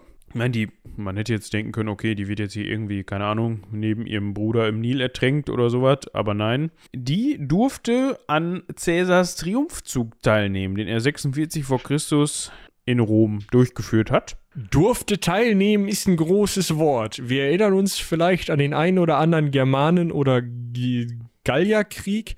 Ähm, ähm, Als besiegte Herrscherin teilzunehmen, ist ungefähr so cool wie als Schnitzel an einem Grillfest teilzunehmen. Ja, gut, also ich glaube, im, im Fall von Arsinoe ist das jetzt nicht, also das war schon scheiße für sie, aber es gab sogar hier und da Mitleidsbekundungen für sie, weil sie ja die geschlagene Herrscherin war. Ja, aber weil die an Ketten halbnackt durch die Straßen gezogen wurde. Das weiß ich jetzt nicht. Gibt's da irgendwelche, hat da mal Plutarch oder so, der ja dabei war, was 100 aufgeschrieben? Jahre später. Nein, also das sind, äh, es sind die typischen Vorgänge bei so einem Triumphzug. Okay.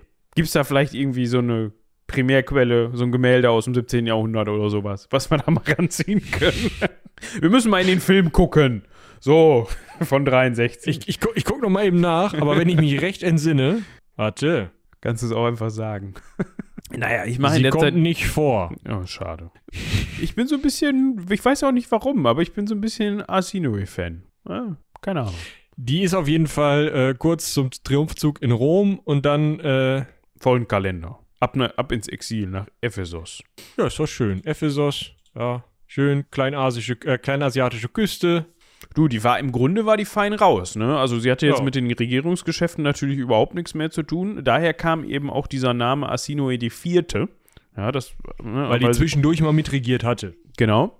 Und man muss halt wirklich sagen, die verschwindet in der Bedeutungslosigkeit. Also die ist jetzt, ja, die wohnt da halt und macht sich dann da halt einen lauen Lenz an der Küste. Ne? Gibt auch, also aus heutiger Sicht gibt es Schlimmeres. Ich guck gerade, wann hatten die.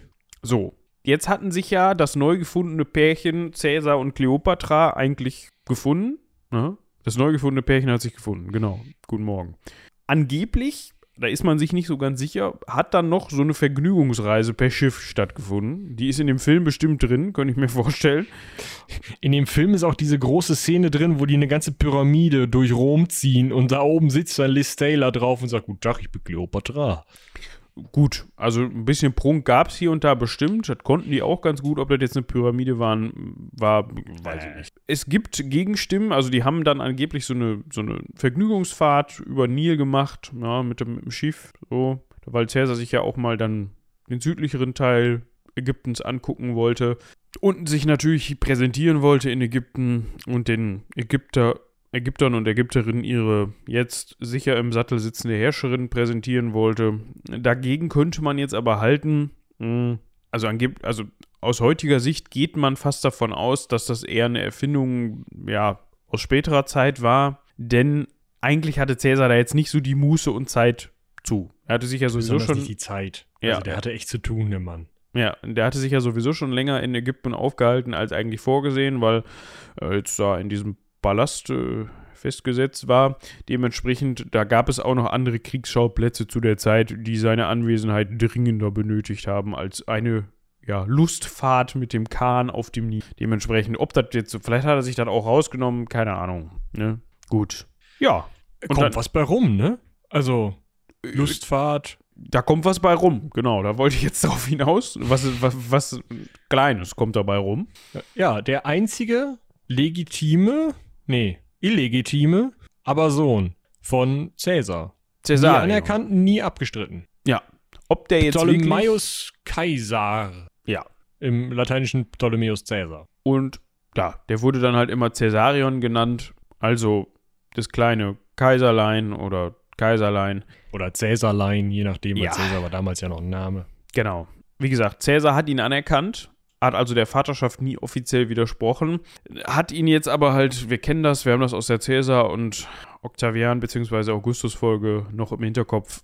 Der war da immer so in Ägypten als, ja, ja, ja. drohender Erbe, aber so richtig ernst genommen hat den eigentlich keiner. Und Augustus hat ja dann auch später. Schnippschnapp. Ja, also hat den Öck gemacht. Boah, als aktivisches ist schön, ja. Was man aber gemacht hat, man hat den also er wurde zeit, zeitweise Mitregent, da kommen wir aber auch gleich noch zu. Genau. Was wir vielleicht noch mal kurz anschneiden können, aber vielleicht auch nicht zu lang. Kleopatra war dann relativ lange in Rom, von 46 nach Christus bis äh, zu Cäsars Tod, vielleicht mit Unterbrechung, das weiß man nicht so genau. Hat Kleopatra in Rom geweilt tatsächlich in Häusern von Cäsar, die wohl jenseits des Tiber lagen, und hat dort Hof gehalten, Partys veranstaltet und sich unter anderem tatsächlich als Venus, als Statue der Venus auf dem Juli, äh, Forum Julium, also auf dem Cäsar-Forum, dem Anbau ans Forum Romanum, das, das Cäsar in Auftrag gegeben hat, äh, als ja, Statue aufstellen lassen. Das heißt, sie ist als Klientelherrscherin mit der Göttin Venus, der Ahnherrin der Julia, mit der Göttin Aphrodite und mit der Göttin Isis, die alle drei gleichgesetzt waren, ist eben auch Kleopatra gleichgesetzt worden, die ja gerade in Rom Partys feierte und Klientelkönigin und damit Untertanin aller Bürger Roms war. Also eine ganz schwierige Geste. Wir kennen das aus vergangenen Folgen. Die Römer und Römerinnen waren super weltoffen und hatten richtig Spaß dran, wenn da mal Leute aus dem Ausland kamen und ja, Dinge getan haben. Da standen die Kopf der, drauf. Der Barbaren.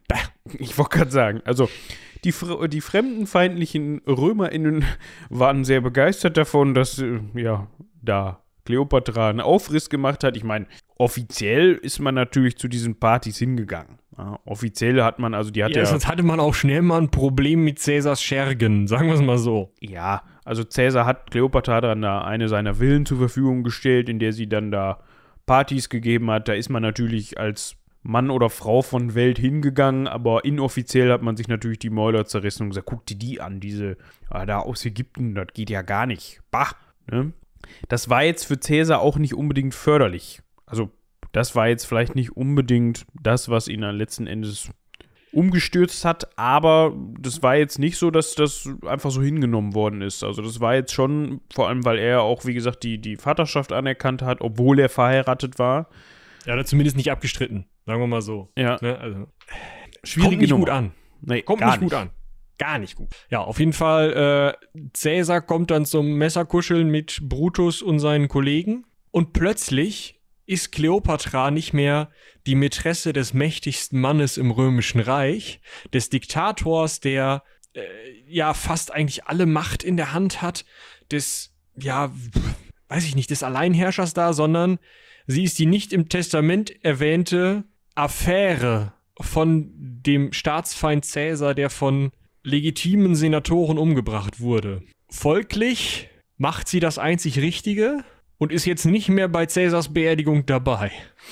Also, es folgt eine überstürzte Abreise aus Rom, war auf einmal dann dicke Luft, ja, gefiel ihr auch gar nicht mehr so gut in der Villa, die sie da zur Verfügung gestellt bekommen hat und äh, hatte bestimmt auch sehr viel Heimweh. Ja, schlimmes Heimweh. Auch Cäsarion musste unbedingt mal wieder ägyptische Luft schnuppern. Ja. Ja, es ist einfach so, wie wenn wir jetzt, ja, weißt du, oh ja, mir geht's nicht gut, komm, mal an die Nordsee, ein bisschen Seeluft schnuppern, so, soll auch gut sein, für die Lunge. so, so war das in Ägypten auch. War bekannter Heilkurort. Für Kleopatra. Ja, Ja. ganz Ja. besonders für Kleopatra. Ähm, das Ding war, in Ägypten saß ja noch Ptolemäus der 14., aber so langsam war Caesarion alt genug. Dementsprechend äh, ist man dann hingegangen, also ist Kleopatra dann hingegangen und ähm, ja, also Ptolemäus der 14. ist unglücklich eine Treppe runtergefallen. Da kann man ja auch nichts für, soweit. Ähm, gut, man brauchte dann Mitregenten und Caesarion war ja auch schon drei, ne? Das heißt, es gab dann Ptolemäus den 15. Wir erinnern uns, er heißt ja Ptolemaios Kaisar im Griechischen. Passt ja. So, geht ja. Dementsprechend, also hatte man bei der Geburt schon vorgesorgt, ne, dass man ihm gleich einen Ptolemäus-Namen gegeben hat. Ptolem- Ptolemäus 15, bumm, passt. Kommt Kleopatra natürlich gut zu Pass. Erstens ist sie ihr Sohn, zweitens er ist drei. Also, ne, da, mit drei Jahren hat man da jetzt noch nicht so viel Ansprüche. Regierungskompetenz. Genau. Und er bekommt auch gleich noch den Beinamen Vater und Mutterliebender Gott. Also das war ja Tradition, aber in dem Fall hat sie dann halt auch noch mal das Zeichen gesendet. Hier, das ist Cäsars Sohn. Ist in Cäsars Tradition, ja? Also hier, Sohnemann von Cäsar. Dementsprechend, da lassen wir gar nichts anbrennen. Ich traue meinem lieben Julius das schon hinterher. Sie hat dann Julius, Cäsar, als äh, Osiris mehr oder weniger darstellen lassen, weil Osiris ja in der, Griech äh, in der ägyptischen Mythologie auch stirbt und Isis aber noch das Kind von Osiris austrägt, Horus. Und damit wurde Caesarion zu Horus. Und diese ganze Einbettung von ihr als Isis, äh, Cäsar als Osiris, das Kind als Horus, sie als Aphrodite, Cäsar damit ja als ähm, hier Dings, der was mit Aphrodite hatte, also alle. Und ähm, das Kind dann halt auch dementsprechend vergöttlicht. Also das passte total gut und machte sie natürlich bei der einfacheren ägyptischen Bevölkerung beliebter. Das ist, glaube ich, relativ wichtig, gerade wenn man sich anschaut, dass ja immer mehr, also es immer schlechter läuft in Ägypten und sie trotzdem an der Macht bleiben kann. Ja. Und ich würde vorschlagen, mit Blick auf die Uhr, das Kapitel Cäsar ist abgeschlossen. Den gibt's ja nicht mehr jetzt, ne? Und dann würde Der jetzt als hin, ja. Ja. Dann machen wir Kleopatra. Äh, ja, dann machen wir Kleopatra jetzt. ja, dann kommen wir jetzt zu Kleopatra. Das Vorgeplänkel ist jetzt auch vorbei. In der nächsten Folge. Würde ich jetzt mal so vorschlagen, oder? Weil Okay. ich, ich, ich glaube, Ja. wenn wir jetzt noch äh, im selben Ja, Antonius, Detail, das dauert. Genau. Also das war eher noch komplizierter und dementsprechend würden wir dann noch mal anderthalb Stunden dranhängen und ich sehe uns, wenn wir das jetzt noch weitermachen, dass wir den jetzt in 20 Minuten runterbraten. Ja, das wäre ja unschön. das wird ihm nicht gerecht, weil das ist eigentlich die interessantere Episode in Kleopatras Leben. Das kann man eigentlich nicht mehr als Episode bezeichnen. Das ist, ne? Ja. Gut. In diesem Sinne, ich hoffe, ihr vergebt uns äh, die Doppelfolge. Da könnt ihr euch mal zu äußern, finde ich. Ja, bitte. Das ist wichtig. Das ist, glaube ich, echt gut. Also soll, sollen wir lieber uns kurz halten? und im Zweifel Sachen übergehen, die wir auch im Zweifel spannend finden? Oder sollen wir lieber mehr Doppelfolgen machen? Seid euch aber dessen bewusst, dass es sein könnte, also klar, Alexander der Große wird, ob ihr wollt oder nicht, eine Doppelfolge kriegen. Aber es gibt halt Leute, da kann man eine Doppelfolge draus machen, wenn man kleinere Kriegszüge oder sowas einnimmt, die auch lustig sein können. Da muss man aber keine Doppelfolge draus machen. Und da könnt ihr uns gerne mal Meldung geben. Ja, in dem Fall jetzt hier bietet sich das einfach an, weil Cleopatra. Ja, diese Antonius-Sache ist einfach nochmal schön. Ja. Allein das mit dem Bötchen da. Außerdem ist Cleopatra neben Cäsar eigentlich und Augustus so eine der schillerndsten Personen der Antike. Also jedes Kind, also ja, nicht jedes Kind, aber ja, Cäsar und Kleopatra, mit den beiden Namen kannst du was anfangen. Ich würde sagen, die kommt sogar noch vor Augustus vom Bekanntheitsgrad. Ja. Dementsprechend, ja, wird ihr das, glaube ich, schon gerecht, dass wir da mal ausführlicher drüber sprechen und jetzt nicht noch den Rest hier in 20 Minuten runterbraten, weil wir irgendwie Braten im Hirn sind. Genau, das wollte ich sagen. Haben wir denn noch irgendwas, wo wir darauf hinweisen müssen? Heldenpicknick. Ja, lief äh, vor der Porzellanfolge den Freitag. Also die nächste Folge kommt bestimmt, also am äh, jetzt äh, 29. Ja. Am 29. Das ist jetzt der kommende Freitag kommt die nächste Folge. Ob wir euch am 12. mit einer Folge versorgen können, ist noch nicht hundertprozentig sicher. Es könnte sein, dass die dann zu spät kommt. Das ja. tut uns jetzt auch schon leid.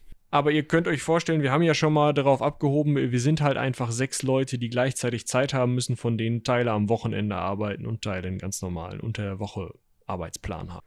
Ja, dementsprechend, also das war uns auch vorher klar, als wir die letzte Staffel angegangen sind, dass das mit allen zusammen halt dann nur noch schwieriger wird. Sechs Leute immer unter einen Hut zu kriegen, ist gar nicht so einfach. Dementsprechend war das einfacher, als wir dann teilweise Staffeln zu dritt oder zu viert aufgenommen haben. Das genau. ist klar. Gut, das war das. Ansonsten hört nochmal in die ganzen anderen Formate rein. Und ähm, wir melden, kauft Sammeltassen. Ja, kauft um, Sammeltassen. Um den Bogen zu Du kannst den Link vielleicht einfach dauerhaft unten in die, in die pa pa pa Beschreibung reintun. Da, wo auch der Steady-Link drin ist. Da genau. ballern wir den mit rein. Ja. Machen wir. Gut. In diesem Sinne würde ich sagen, wir sehen uns an dieser Stelle einfach nächste Woche wei äh, weiter und wieder. Wir sehen uns vor allem. Ja. Und ich würde sagen, dann kommt Teil 2 von äh, Sinuswelle Löwe, Feder, Fadenkringel, Quadrat, Vogelhand, Linse, Nuppel, Vogel, Kreisdings. Genau.